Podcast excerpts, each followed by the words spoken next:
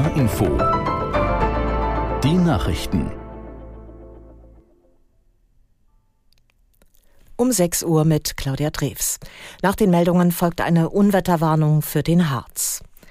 In Norddeutschland sind auch am zweiten Weihnachtsfeiertag viele Einsatzkräfte dabei, gegen das Hochwasser Deutschlands zu kämpfen. Vor allem in Niedersachsen sind nach tagelangem Dauerregen Flüsse über die Ufer getreten.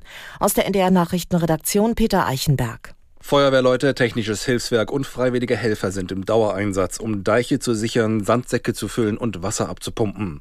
In Rinteln im Landkreis Schaumburg haben die Behörden heute früh angeordnet, dass die Bewohner einer Straße im Osten der Stadt wegen akuter Gefahr das Gebiet verlassen müssen. Auch in der Gemeinde Hatten im Landkreis Oldenburg erfolgte ein Evakuierungsaufruf. Das Hochwasser wirkt sich auch auf den Zugverkehr aus. Die Bahnstrecke Hannover-Magdeburg bleibt wegen Gleisunterspülungen vorerst gesperrt. Auch in Nordrhein-Westfalen, Thüringen, Sachsen-Anhalt und Sachsen gibt es viele Hochwassereinsätze. In Windehausen in Nordthüringen musste ein Ortsteil mit etwa 500 Einwohnern evakuiert werden. Israels Ministerpräsident Netanyahu hat Voraussetzungen für ein Kriegsende im Nahen Osten genannt. Das Wall Street Journal veröffentlichte einen Gastbeitrag des Premierministers aus der NDR Nachrichtenredaktion Petra Mittermeier. Netanyahu äußert sich ganz klar, ohne Zerschlagung der islamistischen Hamas und einer vollständigen Entmilitarisierung des Gazastreifens kein Frieden. Als dritten Punkt spricht Netanyahu von einer Entradikalisierung der palästinensischen Gesellschaft. Erst dann sei ein Frieden zwischen Israel und den palästinensischen Nachbarn am Gazastreifen möglich. Die Vernichtung der Hamas ist nach Netanyahus Worten die einzige verhältnismäßige Antwort auf das Massaker vom 7. Oktober, um eine Wiederholung solch schrecklicher Gräueltaten zu verhindern. Alles andere garantiere mehr Blutvergießen, so Netanyahu. Nach Angaben der palästinensischen Gesundheitsbehörde, die von der Hamas kontrolliert wird, wurden durch Angriffe Israels im Gazastreifen bislang mehr als 20.600 Menschen getötet. Wegen der vielen auch zivilen Opfer ist Israels Militäreinsatz international umstritten. SPD-Fraktionschef Mützenich hat sich gegen eine Rückkehr zur Wehrpflicht in Deutschland ausgesprochen. Zum jetzigen Zeitpunkt müsse vor allem daran gearbeitet werden, die Bundeswehr attraktiver zu machen, sagte er dem Redaktionsnetzwerk Deutschland.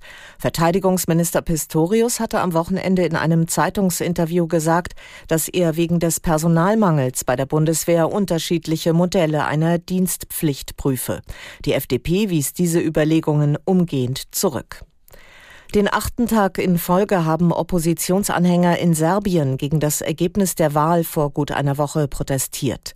Tausende Menschen zogen wieder durch das Zentrum der Hauptstadt Belgrad.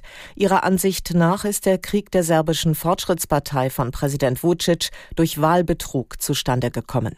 Vorgestern waren bei Protesten in Belgrad etwa 40 Menschen festgenommen worden. In der Ukraine ist erstmals am 25. Dezember offiziell das Weihnachtsfest gefeiert worden. Ein entsprechendes Gesetz hatte Präsident Zelensky bereits im Sommer unterzeichnet und damit einen Bruch mit dem Brauchtum der Orthodoxie vollzogen. Viele orthodoxe Christen, darunter die Kirche in Russland, feiern Weihnachten am 6. und 7. Januar. Das waren die Nachrichten. Und nun die Unwetterwarnung für den Harz.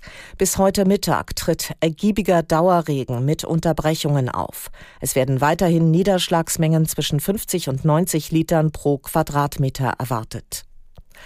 Das Wetter in Norddeutschland. Heute unbeständiges Schauerwetter mit gelegentlichen Auflockerungen bei 6 bis 10 Grad. Es ist windig bis stürmisch. Morgen im Tagesverlauf dichte Wolken mit Regen 4 bis 10 Grad. Es ist 6.04 Uhr. Birds flying high, you know how I feel. Sun in the sky, you know how I feel. Breeze drifting on by, you know how I feel. Herzlich willkommen bei Freiheit Deluxe. Mein Name ist Jagoda Marinic. Ich bin Autorin und Host dieses Podcasts und treffe hier alle 14 Tage spannende Persönlichkeiten, um mit ihnen über das Thema Freiheit zu reden. Meine Gäste sind Menschen, die mich inspirieren, die mich irritieren,